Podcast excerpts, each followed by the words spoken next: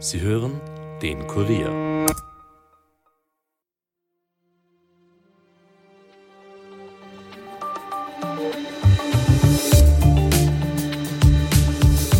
Wie gut steht es um unser Bildungssystem? Am heutigen Dienstag wurden die Ergebnisse der sogenannten PISA-Testung aus dem Jahr 2022 veröffentlicht. PISA ist die größte internationale Schulleistungsstudie. Knapp 700.000 Schülerinnen und Schüler aus 81 Ländern und Regionen haben im Jahr 2022 daran teilgenommen. Österreich war natürlich mit dabei.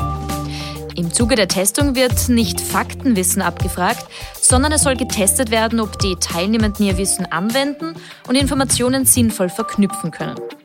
Von der Studie umfasst sind die Bereiche Lesekompetenz, Mathematik und Naturwissenschaften. Aber wie gut haben wir jetzt in Österreich abgeschnitten? Wer hat das beste und wer das schlechteste Bildungssystem von allen Ländern, die mitgemacht haben? Und woran liegt das? Darüber spreche ich heute mit Bernhard Gaul, Kurier Innenpolitikredakteur. Mein Name ist Caroline Bartosch. Es ist Dienstag, der 5. Dezember 2023 und ihr hört den Daily Podcast des Kurier. Schön, dass ihr zuhört.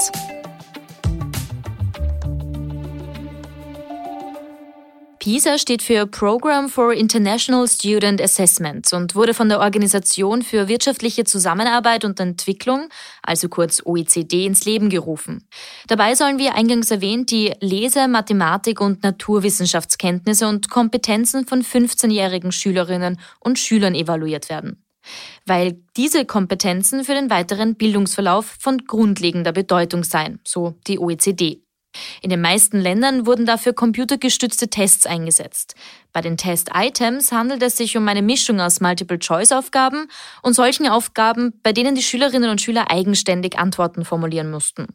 Zusätzlich haben die Jugendlichen auch einen Fragebogen erhalten, in dem ihnen Fragen zu ihren Interessen, Überzeugungen sowie zu ihrem Zuhause und ihren Schul- und Lernerfahrungen gestellt wurden. Warum diese Fragen für die Testung ebenfalls wichtig sind und vor allem, wie Österreich jetzt abgeschnitten hat, hört ihr jetzt im Interview mit Kurier Innenpolitikredakteur Bernhard Gaul. Hallo Bernhard. Hallo. Bernhard, am Dienstag sind die Ergebnisse der PISA-Testung 2022 veröffentlicht worden. Wie schaut's dann aus? Wie stehen wir da in Österreich bei diesen Tests? Genau, also die Testung war äh, im Spätherbst 2022. Äh, da war ja noch ein bisschen Corona war ja noch da. So. Was ist PISA? PISA ist, äh, also PISA heißt Program for International Student Assessment, also es geht um eine internationale Vergleichsstudie. Das mhm. ist an sich was Großartiges. Das heißt, die OECD macht da einen riesen Brimborium alle drei Jahre, diesmal alle vier Jahre, wegen Corona ist das um ein Jahr verzögert worden, nehmen insgesamt 81 Länder teil davon 37 OECD-Länder und 26 EU-Länder und die Idee davon ist, äh, dass man äh, in Mathematik, beim Thema, bei Lesen und in Naturwissenschaften äh, die Schüler zwei Stunden lang alles Mögliche fragt ja, und das ähm, etwas gewichtet und dann schaut einfach, wie schauen, wir im, wie schauen die Bildungssysteme im Vergleich aus von den Ergebnissen. Ja, ähm, ja in Österreich waren 302 Schulen dabei mit 6.151 Schülern, mhm. die da mitgemacht haben. Was ich natürlich nicht sagen kann, ist, ähm, wie enthusiastisch diese Schulen äh, da mitmachen. Äh, wir wissen es schon von asiatischen Ländern, dass die teilweise äh, da extrem viel Effort reingeben, wenn sie eine PISA-Schule sind. Mhm, und auch wirklich darauf hintrainieren. Auch hintrainieren tun in gewisser Weise alle. Es ist ja so, dass es ähm, relativ allgemeine Fragen sind. Also du hast eine Fläche, die ist so und so groß und hast Fliesen, die sind so und so groß. Wie viel Fliesen brauchst du? Also grundsätzlich sehr, sehr logische Geschichten, die man können sollte. Ja, 15-Jährige werden gefragt. Das mal ganz grundsätzlich. Ähm, was sind die Ergebnisse? Genau, jetzt bleiben wir mal kurz bei Österreich. Wie schaut es denn jetzt bei uns aus? In Mathematik sind wir etwas schlechter geworden, was sofort erklärt wurde mit der Corona-Krise und den Schulschließungen, weil das würde sich vor allem auf die Mathematikkompetenz, auf das Mathematikwissen auswirken. In den anderen beiden Fächern, quasi beim Lesen, bei der Lesekompetenz und bei den Naturwissenschaften, sind wir annähernd gleich gut gewesen wie 2018. Gut deswegen, weil wir schon in all diesen drei Themengebieten über dem OECD-Schnitt sind. Also Österreich hat nicht so ein schlechtes Schulsystem, das muss man schon sagen. Ja, kann man mal ganz grundsätzlich.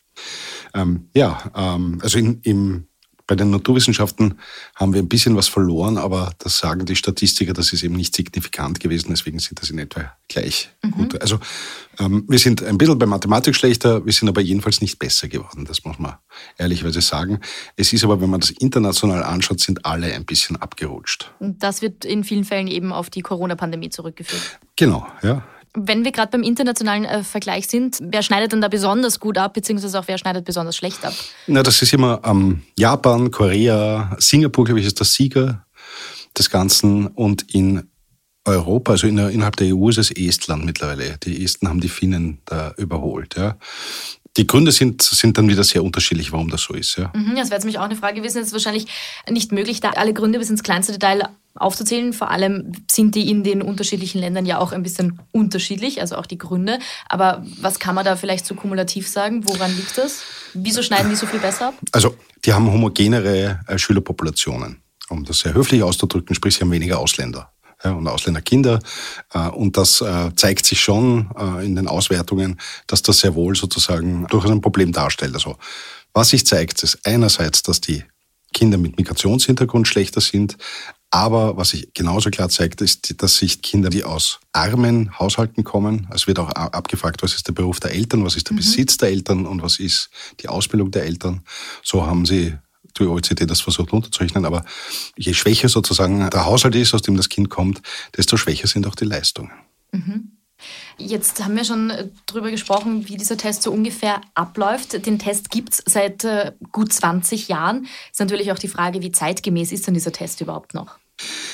Es ist eigentlich der einzige wirkliche große Bildungsvergleichstest, den wir haben. Insofern ist das schon eine sehr gute Geschichte. Ich kann mich erinnern, vor 20 Jahren war da immer der PISA-Schock, wenn, wenn die Ergebnisse gekommen sind und mhm. wir festgestellt haben, wir sind ähm, jedenfalls nicht so gut, wie wir dachten, dass wir sind. Das muss man schon sagen. Wir haben uns aber auch in den letzten 20 Jahren einfach nicht rasend verbessert. Ja. Wir haben uns nicht, vielleicht nicht rasend verschlechtert, aber wir haben uns definitiv nicht verbessert. Ja. Für Österreicher natürlich immer ein bisschen mit Häme zu sehen sind die deutschen Ergebnisse. Im Übrigen, die Deutschen sind mhm. in all, allen drei äh, Kompetenzgebieten wirklich ordentlich nach unten gerasselt. Gibt es Erklärungen, woran das liegt? Also das kann ja dann nicht nur die Corona-Pandemie gewesen sein, weil das hat ja Einfluss, wie wir vorher schon gesagt haben, auf so gut alle, die mitgemacht haben. Ja, also ähm, Deutschland habe ich mir noch nicht genau anschauen können. Ähm, hängt natürlich auch an, auch ein Einwanderungsland, auch viele Migranten. Und glaube ich, ist da der sozioökonomische Unterschied ist natürlich auch ein großer, auch in Deutschland. Mhm. Was sind denn sonst noch ähm, für Sachen da herausgearbeitet worden? Es gibt ja auch spezifische Ergebnisse, die sich mit den äh, Geschlechtern der Schülerinnen und Schüler befassen, also inwiefern da es da Unterschiede gibt zwischen den Mädels und den Burschen. Was, was kannst du uns dazu sagen? Also genau, es sind zwei Sachen noch äh, speziell. Das ist einerseits sozusagen die leistungsstarken und die leistungsschwachen Gruppen und das mit den Geschlechtern. Wenn ich zuerst beginnen darf mit der Verteilung äh, bei den Kompetenzstufen leistungsstarke und leistungsschwache Gruppen, da ist es für Österreich durchaus erfreulich. Also wir sind in allen Gebieten über dem EU- und OECD-Schnitt bei den leistungsstarken Gruppen und bei den leistungsschwachen Gruppen sind wir überall deutlich unter dem OECD und dem EU-Schnitt. Also sprich, unsere schwachen Schüler sind äh, weniger schwach als die anderen und es gibt weniger jedenfalls davon und unsere leistungsstarken Schüler sind mehr als, als bei den anderen. Das ist mal was Positives, mhm. das kann man auch hervorheben. Das ist schon mal gut, ja. ja.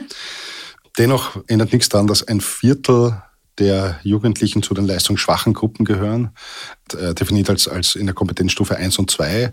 Und das heißt schon, dass man einfach äh, mit dem fehlenden Wissen einfach Probleme im Leben haben wird. Und ein Viertel ist jetzt nicht gerade wenig, muss man ehrlich sagen. Mhm. So, und die andere Frage war bei der Geschlechterdifferenz. Ja. Es heißt immer, Mathematik ist quasi das Angstfach eher bei den Mädchen und PISA zeigt das deutlich, dass es so ist. Die Differenz in Österreich zugunsten der Burschen hat 19 Punkte betragen. Das ist die zweithöchste Differenz unter den 41 OECD-Ländern. Nur Italien ist es noch ein bisschen mehr. Also bei Mathematik sind die Burschen deutlich voran. Beim Lesen sind die Mädchen deutlich vorn, 20 Punkte. Im EU-Schnitt ist es noch ärger. Und bei den Naturwissenschaften sind wieder die Burschen vorne, wenn auch nicht so weit. Es ist die viertgrößte Differenz unter den 41 OECD-Staaten. Was sehr ärgerlich ist eigentlich vor allem beim Thema Mathematik, weil da waren die Mädchen zuletzt schon sehr knapp an den Buben dran und sind jetzt wieder deutlich zurückgefallen. Mhm. Gut, das sind Unterlagen, die du, die du mit hast, beziehungsweise die uns hier zur Verfügung steht, können wir jetzt natürlich nicht herauslesen, woran das liegt. Naja, Man sagt immer, es sind so Angstfächer. Mhm. Ich habe selber eine elfjährige Tochter, äh, die ist eigentlich sehr gut in Mathe, also man muss noch ein bisschen üben. Ja gut, aber das gilt ja für alle. Also üben müssen ja alle. Also ich glaube, das ähm, ist prinzipiell. So, das ist der eine. Und, und äh, angesprochen haben wir schon eben die, die Geschichte mit, dem, mit der sozialen Herkunft. Mhm. Das ist ja irgendwie auch irgendwie schwierig, nicht? Also es wird gefragt nach dem Beruf der Eltern, der Bildung der Eltern und den Besitztümer im Elternhaus, die für materiellen Wohlstand oder kulturelles Kapital stehen, wie zum Beispiel eigenes Zimmer, Bücher, digitale Geräte. Ich meine, man muss schon verstehen, es gibt Familien, da haben die Kinder in der Corona-Zeit das Problem gehabt, dass es keinen Tisch in der Wohnung gab sondern das musste man irgendwie am Boden liegend machen oder so. Es, es ist so, es muss man einfach akzeptieren. Es gibt einfach solche Haushalte und das ist nicht schön. Ja. Und es zeigt eben deutlich, dass je besser mein Heimathaus ist, desto bessere Ergebnisse werde ich haben. Ja? Und so ist es auch. Und das ist ein Kompetenzunterschied von mehreren Jahren in Wirklichkeit, ja, die die Kinder da haben. Ja? Mhm. Sowohl bei der sozialen Herkunft als auch bei der migrantischen Herkunft. Jetzt hast du vorher schon gesagt, dass diese Ergebnisse doch sehr wichtig für uns sind, weil es eigentlich der einzige Test ist, wie wir uns international auch ein bisschen vergleichen können. Ist natürlich auch dann die Hoffnung, dass mit diesen Testergebnissen dann irgendwas auch passiert. Also sprich, dass das Schulsystem angepasst wird. Was haben denn da jetzt diese letzten 20 Jahre gezeigt? Gab es wirklich Veränderungen am und im Bildungssystem anhand dieser Testergebnisse? Man sagt, das Bildungssystem ist ein ganz großer Dampfer mhm. der, wenn man hier Änderungen, Kurskorrekturen sozusagen anbringt, dauert das sehr lang, bis die sichtbar sind. Ja. Auch in dem Fall ähm, haben die Experten sozusagen, die uns da die Ergebnisse ein bisschen näher gebracht haben, gesagt, viele von den äh, Reformen, die wir eingeleitet haben, werden sich erst in den nächsten zehn Jahren zeigen. Also das heißt, es wurden in der Vergangenheit schon äh, quasi sind genau. äh, Reformen wir, erfolgt, aber die, das sehen wir jetzt die Ergebnisse noch nicht. Genau, ich meine, wenn wir zurückschauen, dann haben wir ja in den letzten 15 Jahren, sagen wir mal, zwei große Reformen gehabt. Mhm. Das war eine war eben die, die neue Mittelschule, ja. die jetzt nicht mehr neue Mittelschule, also nur mehr Mittelschule, weil sie nicht mehr neu ist, ähm, mhm. wo, wir die, wo wir wissen einfach, dass die Ergebnisse vor allem in den urbanen Zentren, in den Städten einfach wirklich nicht schlecht sind. Ja, das muss man sagen, das ist wirklich eine, zu einer wirklichen Restschule degradiert. Am Land nicht. Ja. Am Land können die Ergebnisse von den Kindern deutlich besser sein als die von Gymnasien äh, in manchen Städten. Ja. Und die andere große Reform war 2016, 2017. Da ging es eigentlich darum, dass man den Schulen ein Autonomiepaket gegeben hat mhm. und ihnen viel mehr Möglichkeiten grundsätzlich gegeben hat, hier ganz individuell die Schul, den Schulalltag zu verbessern. Es ist nur ehrlicherweise so, dass das die wenigsten Schulen noch wirklich sehr gut umsetzen und, oder umsetzen können. Das liegt aber auch daran, dass der Direktor, der ja eigentlich dafür zuständig wäre, bekanntlich ganz viel administrative Arbeit einfach machen muss, Telefon abheben und solche Sachen. Und da bleibt oft einfach keine Zeit. Also da muss man schon die Schulen auch verteidigen. Das ist sehr schwierig für die gewesen. Ja, ja und zuletzt gab es noch die Deutschklassen. Da hätte ich jetzt nicht gesehen, dass es irgendwie einen großen Effekt zeigt. Die Wissenschaft ist ja eh sehr kritisch gewesen bei der Einführung und auch bei der ersten Evaluation von den Deutschklassen. Der Bildungsminister Polaschek hat jetzt noch angekündigt, dass er die Aktion mit den Lesepaten ausweiten will. Da hat er irgendwelche Promis zusammengefangen, die Lesepaten in den Schulen sind. Mhm. Geht ja schon darum, ist wirklich eine Kulturtechnik. Lesen, zuzuhören, äh, verbessert einfach die Sprache, verbessert äh, das Leseverständnis, die Lesefähigkeiten. Ja ist mir ein bisschen zu wenig. Was war denn generell die Reaktion des äh, Bildungsministers auf die Ergebnisse der PISA-Testung? Nein, er war nicht unzufrieden, soweit ich das mitbekommen habe. Ich war, er hat eine kurze Pressekonferenz gemacht am Dienstag zum Mittag, da war ich nicht dabei. Grundsätzlich sozusagen finde ich das nicht so schlecht. Ich glaube, die waren alle froh, dass wir nicht viel mehr abgestürzt sind nach den langen, teilweise langen Schulschließungen, die wir hatten. Ja, es gibt aber auch andere Stimmen, nicht die industriellen Vereinigung zum Beispiel, die sagt, dass der PISA-Test zeigt, dass wir einfach einen Neustart brauchen, weil gerade bei den MINT-Fächern, also das ist Mathematik, Informatik, Naturwissenschaften, Technik, die Kinder nicht gut sind, die Mädchen noch schlechter sind und wir haben einen anderen Anspruch, oder, an unser Bildungssystem. Und genau darum geht's. Und der Minister Polaschek, hätte ich mal gesagt, ist jetzt nicht der reformfreudigste Minister, den wir so haben. Du beschäftigst dich ja seit Jahren ähm, in deiner Rolle als äh, Journalist mit dem Bildungssystem, hast diese Zahlen immer im, im Auge und, und beschäftigst dich mit den Reformen bzw. eben mit den Testungen. Welches Fazit müssen wir denn deiner Meinung nach aus äh, diesen Ergebnissen ziehen? Also, wenn man sich anschaut, sozusagen, was äh, machen die Besten anders als wir, unser Bildungssystem ist einfach, hat, hat andere Challenges, das muss man ehrlich sagen. Das sind vor allem, ich mal sagen, die Migranten. Wenn so ein Großteil, vor allem in den Städten, äh, zu Hause einfach kein Deutsch spricht, dann wird das für die Schüler nicht immer schwieriger, auch in der Schule da irgendwie mitzukommen. Ja. Also mein, ein Fazit ist schon, wir sind ein Einwanderungsland, das will zwar irgendwie niemand hören, aber ich meine, es ist definitiv so. Und wir kümmern uns aber trotzdem zu wenig im Bildungssystem, dass die Kinder mit Migrationshintergrund hier optimalst gefördert werden. Ja, das ist jetzt ehrlicherweise keine Frage, ob wir das gut finden oder nicht gut finden, sondern es ist volkswirtschaftlich sinnvoll. Ja, weil je besser die Kinder sind, und das beginnt in Wirklichkeit schon im Kindergarten. Je, je, besser die Kinder hier gebildet werden, desto bessere Bildungskarrieren haben sie und desto geringer ist die Chance, dass sie früher oder später irgendeine Art von äh, Sozialleistung in Anspruch nehmen müssen. So schaut's aus, ja. Und bei dem PISA-Test, glaube ich, sind die meisten einmal froh, dass wir nicht komplett abgestürzt sind. Klammer, so wie die Deutschen. Klammer zu. Kommt die Häme zurück? Also es ist natürlich keine Häme, sondern da es ein Vergleichstest ist äh, und wir feststellen, dass wir einfach da besser sind als die Deutschen, kann man sich schon fragen, warum das ist. Ja. Und ich glaube, die Deutschen haben einfach noch mehr Probleme als wir. Also das heißt, es äh, gibt schon noch viele Punkte, die wir richtig machen, die wir gut machen.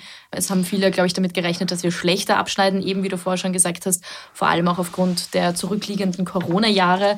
Aber wie immer gibt es natürlich deutliches Verbesserungspotenzial, oder? Genau, aber ich will eben nochmal hervorstreichen, dass wir bei Mathematik, Lesen, Naturwissenschaften, also in all drei großen Gebieten sind wir über dem OECD-Schnitt. Ja. Mhm. In Mathe sind wir eigentlich ja deutlich, äh, bei den anderen sind wir nicht so deutlich, aber definitiv einfach besser als der Schnitt. Und das ist doch gut.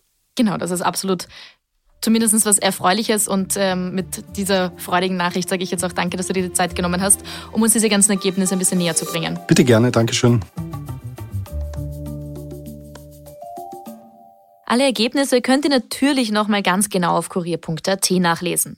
Wir kommen damit wie gewohnt zu einem kurzen Nachrichtenüberblick. Die Klimaaktivistin Greta Thunberg und weitere Mitglieder des schwedischen Ablegers der Klimaschutzgruppe Fridays for Future haben Israel Völkermord im Gazastreifen vorgeworfen.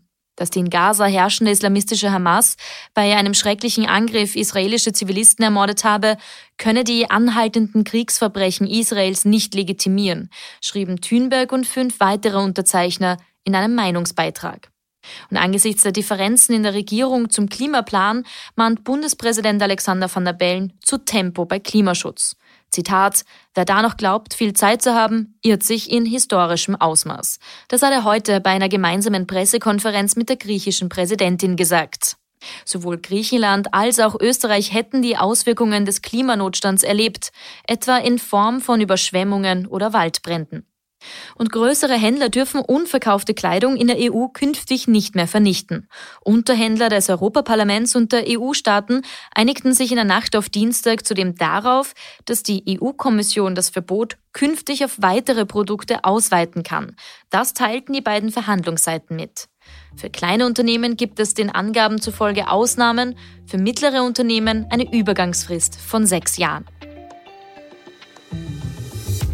Damit war es für heute von uns. Abonniert uns doch auf Apple Podcast oder Spotify und hinterlasst uns auch gerne eine Bewertung. Ton und Schnitt von Dominik Kanzian, produziert von Elias Nadmesnek. Mein Name ist Caroline Bartosch. Ich wünsche euch einen schönen Abend und hört doch auch morgen wieder rein. Bis bald.